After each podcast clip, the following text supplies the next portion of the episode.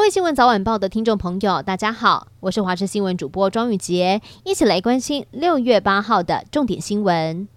染疫儿童康复之后，出现 MIS-C 儿童多系统发炎症候群，引发大众关注。除了台大医院，台北医药大学附设医院也遇到了一名案例，一位五岁半的男童染疫将近一个月之后，出现了四十度的高烧，而且吃完药之后还是没退烧。送医之后，同样诊断为 MIS-C。医师表示，这名男童送医之前连续七天高烧不退，到院时他已经有一点心脏的衰竭，而立刻给予了高浓度的免疫球蛋白，最后是顺利退烧了。住院五天之后，终于康复出院。国人历经两年的抗疫，从最初的严守境外，到去年、今年各有一波本土疫情，逐渐走向与病毒共存。而现在传出说八月有望松绑边境。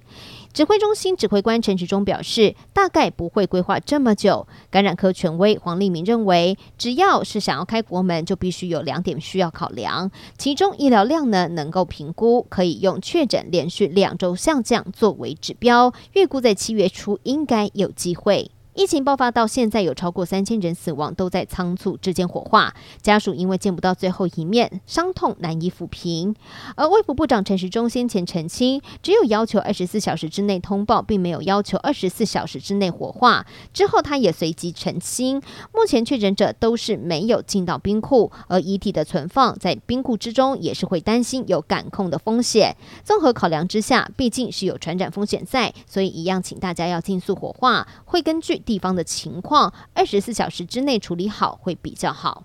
农委会发文鼓励农民假日帮移工举办农事体验活动，也引发争议。这凸显出农业缺工的结构性问题。有不少农民无奈地说，就是找不到人力，坦言黑工成了农村人力缺口的主要补充方式。还有农民透露说，移工假日农事体验早就行之有年，只是过去都是默默进行。南韩新冠病毒的疫情趋缓，南韩中央防疫对策本部表示，从八号开始，所有入境人员不管有没有接种疫苗，不分国籍，一律免隔离。南韩防疫部门表示，解除入境隔离虽然有可能会使防疫的风险略微上升，但是南韩境内已经有群体免疫，而且继续隔离会产生巨大的社会成本，预计全面免隔离将会带来更大的经济效益。欧盟和欧洲议会就欧盟销售智慧型手机和平板电脑统一充电器规格的法律文本达成协议，这对苹果公司将会是一大的打击。这项法案将会要求多数可吸式设备要采取 USB Type-C 的充电规格，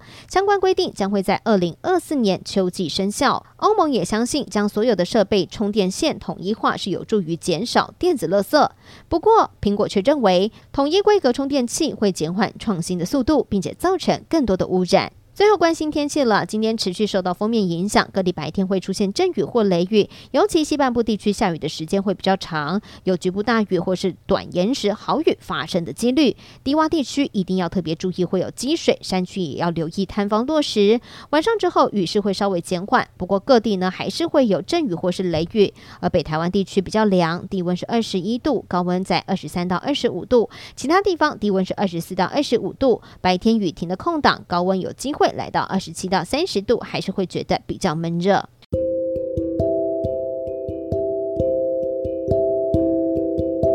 以上就是这一节的新闻内容，非常感谢您的收听，我们下次再会。